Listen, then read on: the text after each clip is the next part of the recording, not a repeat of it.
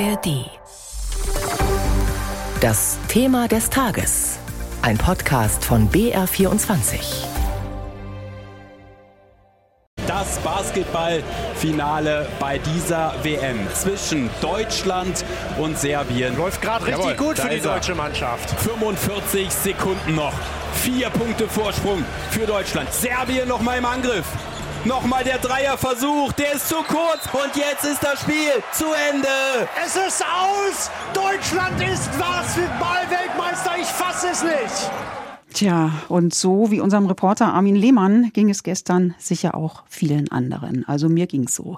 Die deutschen Basketballer haben mit ihrem Erfolg für eine sensationelle Überraschung gesorgt. Ein Team, das die ganze WM über sehr fokussiert und geschlossen wirkte, sympathisch, ziemlich geerdet.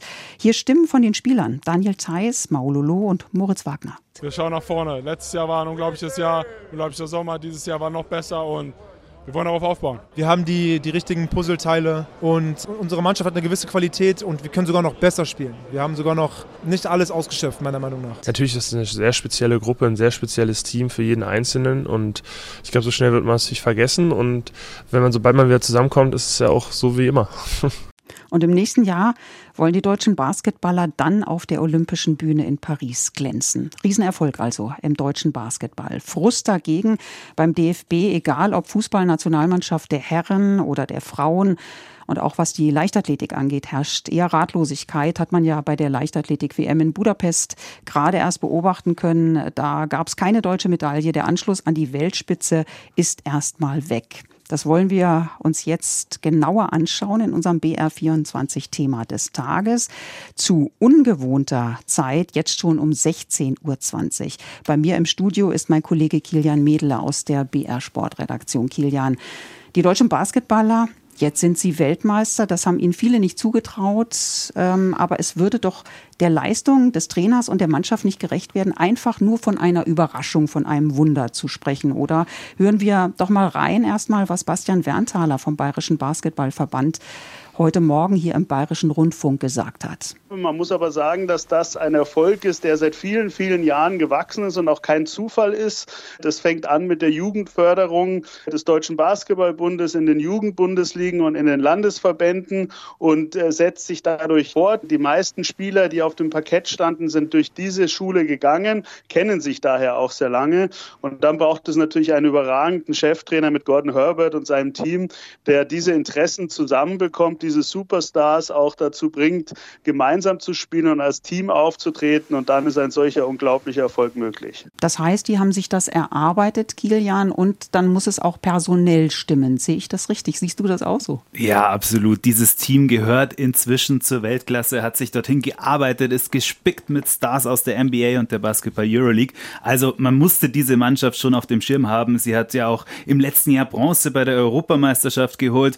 Dass es dann mit dem WM-Titel klappt, konnte man nicht vorhersehen. Da muss ja so viel zusammenstimmen. Verletzungen dürfen ja nicht zur falschen Zeit da sein und ein bisschen Spielglück gehört auch dazu. Das haben sie ehrlicherweise auch gehabt. Aber bei acht Siegen in acht Turnierspielen muss man ganz klar sagen, dieser Titel ist verdient.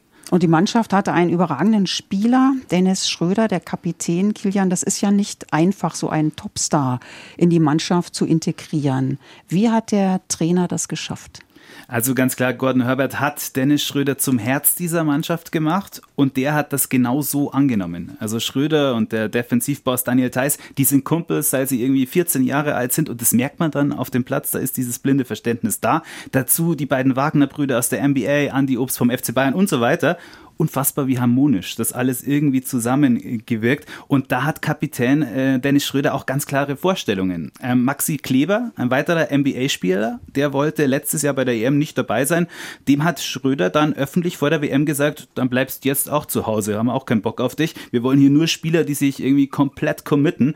Und dieses Team, das ist im Moment einfach eine unglaublich ja, talentierte Clique, die zusammenhält, kommen was wolle. Und total motiviert, das hat man absolut gemerkt.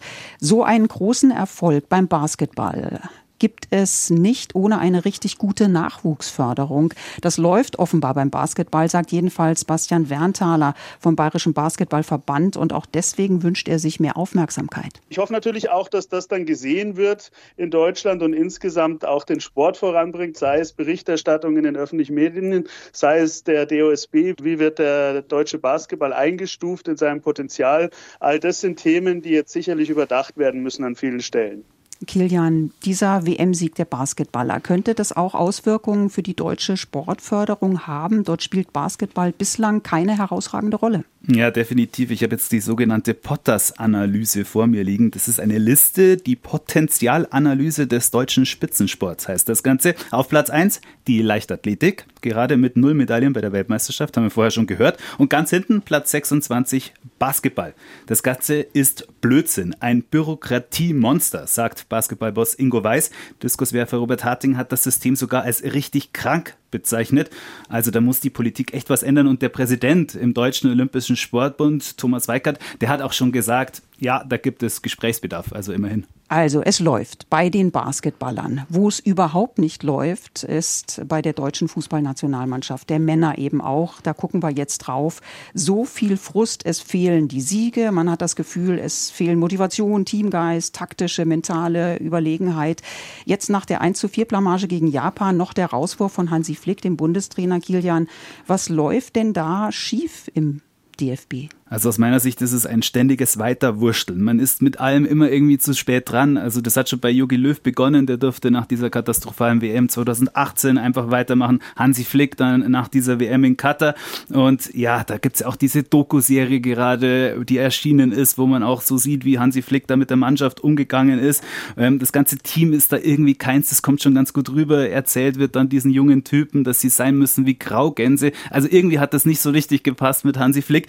Und ja, wir müssen auch ein bisschen über die Spieler reden. Wir haben keine wirklich guten Mittelstürmer, Außenverteidiger, ähm, Leute auf der Sechs. Es fehlt an entscheidenden Stellen in der Mannschaft und dann kommt sowas bei raus und es hakt überall. Genau, und an der Einstellung, äh, glaube ich, hakt es auch.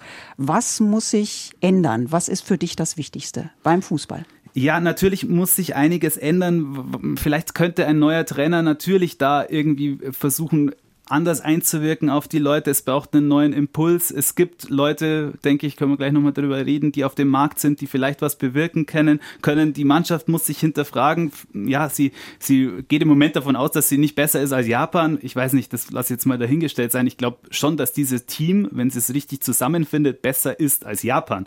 Aber naja, mal gucken. Morgen geht es gegen die Franzosen. Das wird wichtig schwer. Das wird wichtig. Da sitzt Rudi Völler einfach mal interimsmäßig auf der Bank. Aber die Frage ist ja, wer wird neuer Bundestrainer, Kilian? Boah, Klopp und Tuchel, die glaube ich haben mit Liverpool und dem FC Bayern genug zu tun. Julian Nagelsmann, der ist jung und gut, aber auch teuer und vielleicht zu teuer für den DFB. Stefan Kunz in der Türkei, der könnte ein Name sein. Matthias Sammer wird gerade heiß diskutiert. Er, glaube ich, ist bereit, das zu übernehmen, zumindest bis zur EM. Und einer wie Louis van Gaal oder Matthias Sammer, so ein erfahrener Mann, der aber schon auch ein starker Charakter ist und dem das alles ganz egal ist, wer da beim DFB noch reinquatscht das könnte schon vielleicht der richtige Mann sein. Jetzt machen wir den Sack nochmal zu und ich frage dich, woran liegt es tatsächlich? Muss man ganz weit zurückgehen bei der Sportförderung? Woran liegt es, dass äh, so wenig Erfolge da sind beim Fußball, bei der Leichtathletik, zum Teil beim Schwimmen? Müssen wir da bis in die Schulen zurückgehen? Definitiv. Ich glaube, man muss in den, in den Schulen anfangen, mehr Sport zu machen. Es ist nicht, es ist einmal in der Woche, glaube ich, bei uns aktuell. In anderen Ländern findet das tagtäglich statt. Hansi Flick hat beispielsweise aus Kanada von seiner Tochter erzählt, die jeden Tag Sport in der Schule hatte. In Norwegen, die wachsen auf den Skiern auf. Ähm, und da ist das alles ohne Druck und, und, und Bundesjugendspiele werden ständig gerade diskutiert, dass das ähm, nicht mehr gemessen und, und, und wird, wie, wie weit die Leute springen oder und aber da, darum geht es nicht. Die Leute sollen Spaß haben am Sport und das müssen sie machen. Jeden Tag in der Schule. Das wär's. Würde ich unterschreiben. Vielen Dank an meinen Kollegen Kilian Mädel aus unserer Sportredaktion.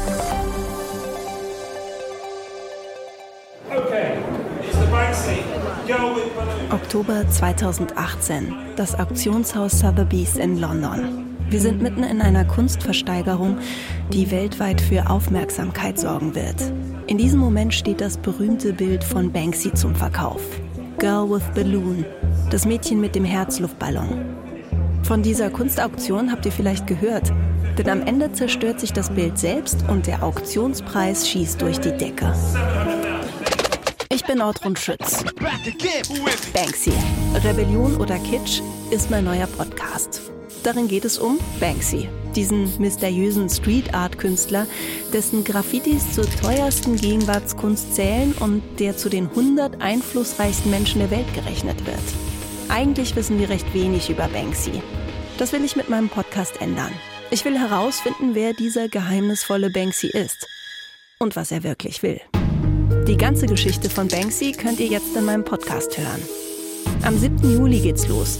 Ab dann gibt's jeden Freitag eine neue Folge, exklusiv in der ARD Audiothek. Hört gerne mal rein. Ich freue mich auf euch.